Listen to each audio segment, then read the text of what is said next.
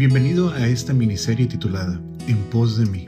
En ella recordaremos lo que nuestro Señor Jesucristo hizo durante la llamada Semana de Pasión. De la misma manera, reflexionaremos sobre las implicaciones prácticas de lo que significa ser un discípulo de Cristo. Cada uno hemos sido llamados a negarnos a nosotros mismos, tomar nuestra cruz y seguir al Maestro, si bien nuestra muerte no tiene el sentido de ser expiatoria como lo fue la suya, sí conlleva un servicio sacrificial por nuestros hermanos. La reflexión de hoy se titula La virtud más requerida, la obediencia.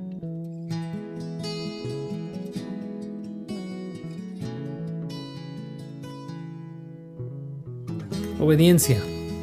Palabra corta que demanda demasiado. Acción que consiste en acatar la voluntad de otro que manda.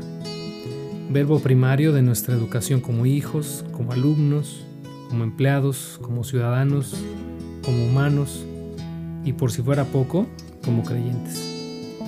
Y es precisamente en este último ámbito, el de la vida espiritual, en el que la obediencia es la virtud más requerida y de la que se espera sea una cualidad creciente.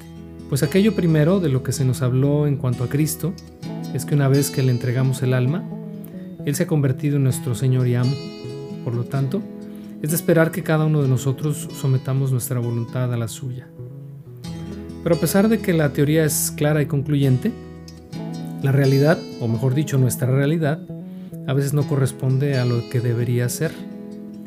Una y otra vez observamos con qué facilidad ignoramos conscientemente la voluntad del Señor ya sea la que es general, o sea la que está escrita y aplica para todos y para cualquier momento, como la particular, que es aquella instrucción que nos es dada de forma específica para un momento preciso y una ocasión muy concreta. Cualquiera sea el caso, somos rebeldes por naturaleza y es un vestigio del viejo hombre que a veces cuesta trabajo desechar. Nuestra reflexión de hoy, que corresponde a la quinta característica de un discípulo determinado, es la obediencia como la virtud más requerida.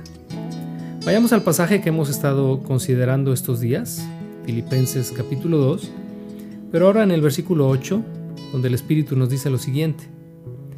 Cuando apareció en forma de hombre, se humilló a sí mismo en obediencia a Dios y murió en la cruz como morían los criminales. Es increíble observar la vida de Jesús en el mundo desde la perspectiva de un hijo obediente.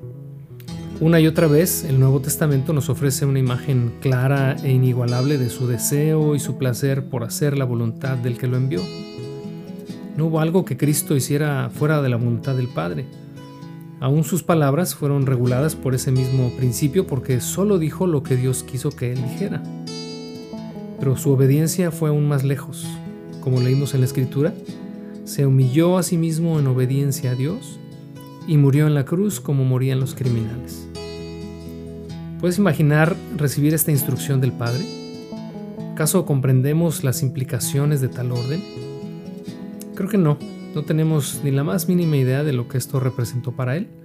Sin embargo, mostró obediencia aún siendo igual a Dios. Así que el que es obediente en esencia espera de nosotros, sus aprendices, que tengamos la misma actitud. Y si bien es cierto que va en contra de nuestra naturaleza, también es cierto que por el Espíritu podemos aplicar cada día, en cada ocasión y oportunidad, esta bella cualidad que hace la diferencia entre un discípulo y otro. En el Evangelio de Mateo, capítulo 21, versos 28 al 31, Jesús contó una parábola conocida como la parábola de los dos hijos. Pero ¿qué piensan de lo siguiente? dijo Jesús. Un hombre con dos hijos le dijo al mayor, Hijo, ve a trabajar al viñedo hoy. El hijo le respondió, no, no iré. Pero más tarde cambió de idea y fue. Entonces el padre le dijo al otro hijo, ve tú. Y él le dijo, sí, señor, iré. Pero no fue. ¿Cuál de los dos obedeció al padre? Ellos contestaron, el primero. El relato continúa con la explicación y aplicación de la parábola en un sentido que hoy no corresponde a esta reflexión, pero que sí nos ofrece principios universales en cuanto a la obediencia. Y estos son, en primer lugar, que mostrar disposición pero no disponibilidad es en sí mismo un acto de desobediencia, es decir, que la intención no basta cuando se trata de acatar una orden.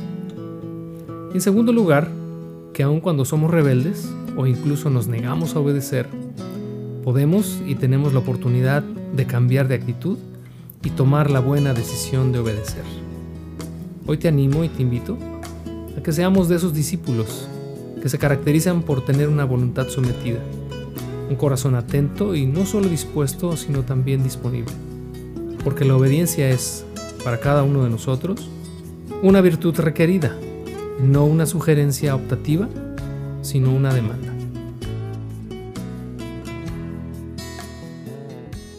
Camino del Calvario, mi también sufrió cruz que yo cargaba, mi cuerpo doblegó.